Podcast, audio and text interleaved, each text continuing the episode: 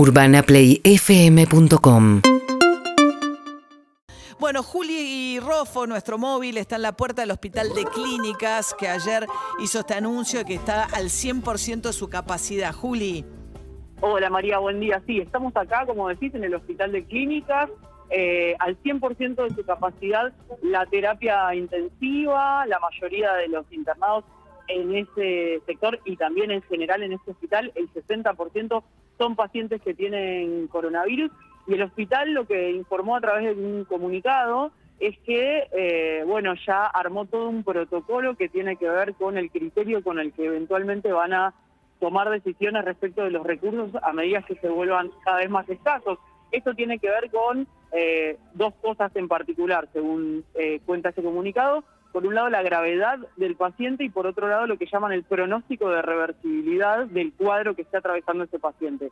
Esas dos cuestiones son las que van a tener en cuenta cuando tengan que administrar recursos que ya sabemos eh, y cada vez más se están volviendo más escasos, las camas, el oxígeno, en un ratito va a haber una conferencia de prensa, estamos esperando a la jefa de la unidad de terapia intensiva que va a hablar con distintos periodistas que ya estamos acá para preguntarle un poco por esto, pero fuimos preguntando con algunos trabajadores y me dicen que están muy preocupados, muy desgastados y que, bueno, el tema de los insumos también es un problema, no solo la, situación de las camas, sino también de los insumos de, oxígeno y de medicamentos.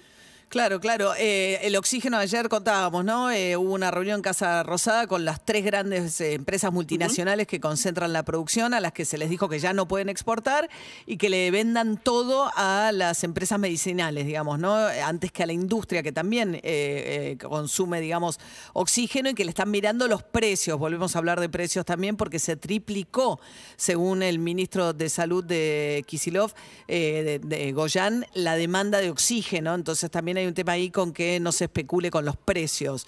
Y otra cosa interesante, el comunicado del Clínicas, que está evidenciando un tema, ¿no? El, Clínicas es un hospital de escuela, ¿no? Que depende de la Universidad de Buenos Aires, pegadita ahí a, la, donde está Juli, ¿no? A la Facultad de Medicina.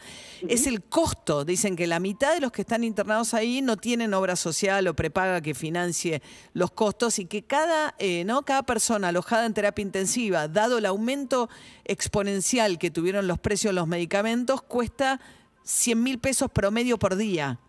Sí, una cosa así, como vos decís, entre 90 y 120 mil pesos por día y eh, la mitad aproximadamente de los pacientes no tienen cobertura médica. Por ese motivo, por ese aumento exponencial, es que el Clínicas tuvo que pedir un refuerzo presupuestario a la Universidad de Buenos Aires, eh, que bueno, que ya lo está recibiendo para poder afrontar esta situación.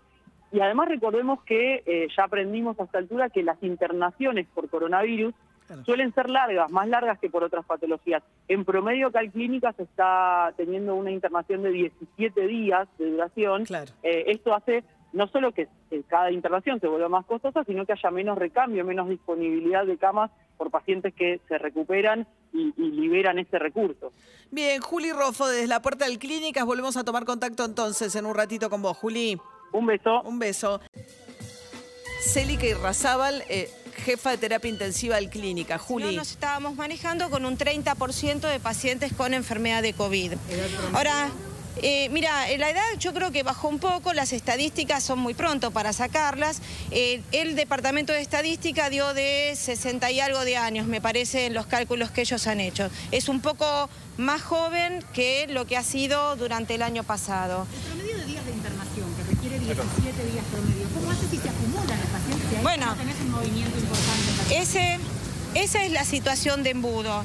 ¿no? que eh, los pacientes ingresan y tienen internaciones muy prolongadas. 17 días es el promedio, eh, hay muchos pacientes que están mucho más tiempo. Nosotros hicimos un diseño de movimientos de camas donde los pacientes que recién ingresan, que se supone que son los que tienen más infectividad, más posibilidad de contagiar, están en salas de un aislamiento extremo. Cuando, cuando, salen de ese aislamiento extremo, aproximadamente a las dos semanas de internación, los cambiamos de sala. Ese cambio de sala permite un poco más de acceso a la familia, mucho más acceso al personal para que podamos sacarlos con más facilidad del respirador. Entonces, en base a esos movimientos internos que hacemos, es que vamos haciendo los nuevos lugares. Bueno, van haciendo un poco malabares, Juli Rofo, ¿no? Con la jefa de terapia intensiva ratificando que están al 100% en el clínicas. Sí, exactamente. Lo que acaba de decir Célica Irrazábal, que es la titular de la unidad de terapia intensiva de acá del Clínicas, es contar que si bien ahora están al 100%, están haciendo un trabajo muy fino respecto de tener claro qué pacientes están por salir de alta, qué pacientes están por pasar a una sala de menor complejidad.